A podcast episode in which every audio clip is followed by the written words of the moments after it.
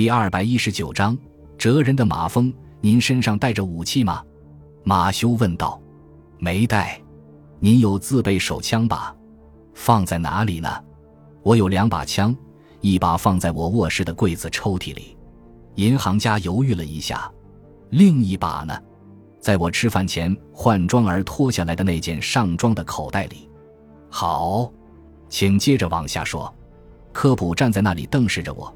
脸上的表情显示他真像个疯子，他嬉皮笑脸，一副可怕的笑容。接着他平静地说：“奥克利，你这老小子，我现在告诉你一个好消息，医生今天给我做了检查，你一定高兴知道我的肺不行了，能活到年底就算不错了。”我于是希望咱俩在这种折磨中再见次面。他站在那里，用两只绿眼珠盯视着我，我便大声喊道：“你给我滚出去！”他改变了那副沉静的态度，也冲我喊道：“你干嘛不杀死我呀？”“我会的。”我气呼呼地说，想挣扎着站起来，可是因为酒喝多了，身子不听使唤。我十分惊讶，他居然没向前袭击我，反而倒退了，脸上还带着那副狰狞可怕的笑容。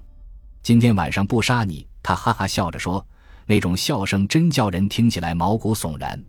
不，他又自言自语地说。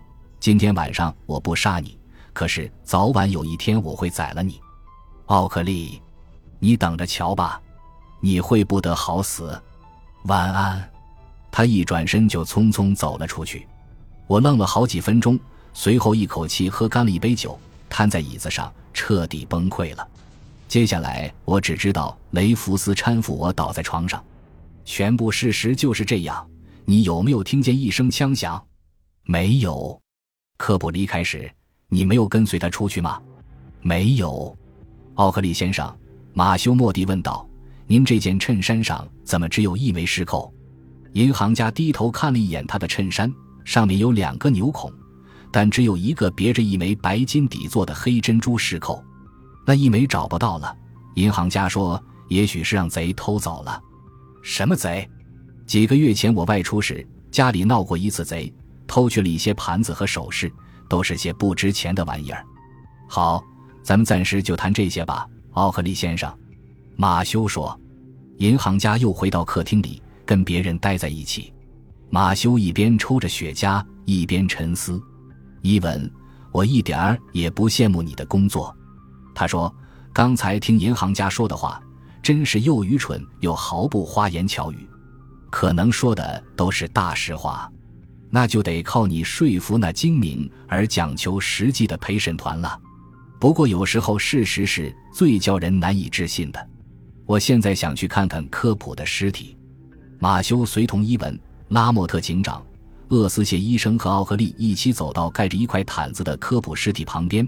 莱斯特警官正在那里守着他，等着验尸官到来。马修用手电筒的亮光检查了一下尸体，问道：“发现什么新线索没有？”莱斯特警官答道：“找到了那颗子弹，是从地上挖出来的，子弹射穿了他的心脏。让我看一下。”警官把一颗铅制小子弹放在马修的手掌上，他仔细检验了一番。“你对这颗子弹有什么看法？”莱斯特警官说：“这颗子弹有点不寻常，子弹较长，弹头是钢制的，几乎像一枚钉子。它比0.22口径的子弹大得多。”又比零点三二口径小，我闹不清是用什么手枪发射的，不过我可以肯定，这是在近距离射击的。没错，马修研究着那颗子弹说：“我也爱玩枪，依我的看法，只是个看法罢了。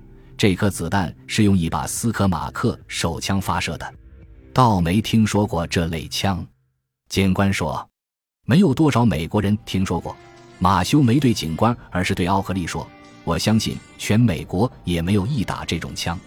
这种枪是一名德国人发明而在捷克制造的，曾经有一百把在美国上市，后来被警方禁止出售了。枪身小，零点二五口径，每次只能发射一颗子弹，体积小的可以放在西服背心口袋里。那位发明人有一种可怕的幽默感，管这种枪叫“杀人女士”，因为它十分适合杀人的女士放在手提包里。看上去就像个小玩具，而正是这样一个小玩意儿要了科普的命。马修突然问奥克利：“您有没有一把斯科马克手枪？银行家咬紧牙关说：“有。”放在哪儿了？在我衣橱最上面的那个抽屉里。装上子弹没有？装上了。我一向都装上子弹的。今天晚上您有没有把它带在身上？没有。您最近一次什么时候见到过那把枪？不，不大记得了。几个月前我是从一家进口公司买来的。我用它打过几次靶，超过二十英尺就打不准了。我装上子弹就把它放在了衣橱的小抽屉里，再也没碰过。现在应当还在那儿吧？在。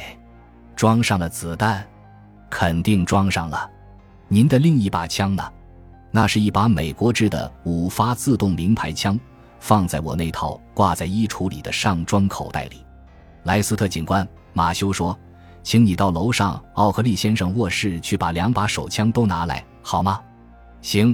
马修先生，现在我想知道，马修说：“科普身上带着武器没有？”“没有。”拉莫特警长说：“他兜里的东西都给列在这张单子上了。一只金表，表链一端系着一个打火机，一个皮夹子，里面除了几张名片和四十二块钱之外，啥也没有。一块白丝手绢，上面绣着他的姓名缩写，一个猪皮的扁香烟盒。”内装四支烟卷，一个小纸口袋，里面装着像是一块生牛排给切成方块糖那样大小的肉丁。慢着，马修喊道，眼睛一亮，这里面肯定有个谜，让我瞧瞧你刚说的那件怪东西。他朝纸口袋里窥视了一番，邪门儿。他说：“科普这样一位绅士，干嘛在晚礼服兜里装上一袋碎肉丁呢？这我也闹不明白。”警长说：“衣服兜里还有别的东西吗？”“没有了。”不过莱斯特警官在地上还拾起一样可能是从科普兜里掉出来的东西，在这儿，他递给马修一个小玩意儿，那是一颗镶在白金底座上的黑珍珠饰扣。马修迅速弯身俯视了一下科普的尸体，这不是科普的。他说：“他的饰扣是金的，全在衬衫上，各就其位。”他转向奥克利，把那颗黑珍珠举在他眼前：“这是您的吧？”银行家睁大眼睛望着：“对，是我的。您能不能解释一下，他怎么会在这儿？”“我解释不了。”莱斯特警官匆匆走来，两把枪都拿来了。马修先生，马修当即把那把自动手枪的弹盘检查了一下，里面的子弹满满的。接着他又拿起那把斯科马克小手枪。看看弹膛，可以看到弹夹的铜底端。他把弹夹甩到手心上，吹了声口哨，子弹已经发射出去了。奥克利疯狂地嚷道：“我跟你说过，我上次见到他时，里面是装着子弹的，可现在里面是空膛，并没有子弹啊！”马修阴沉沉地说：“老天爷，这是什么声音？”从树林里忽然传出一声怪叫，一声拖长的呻吟。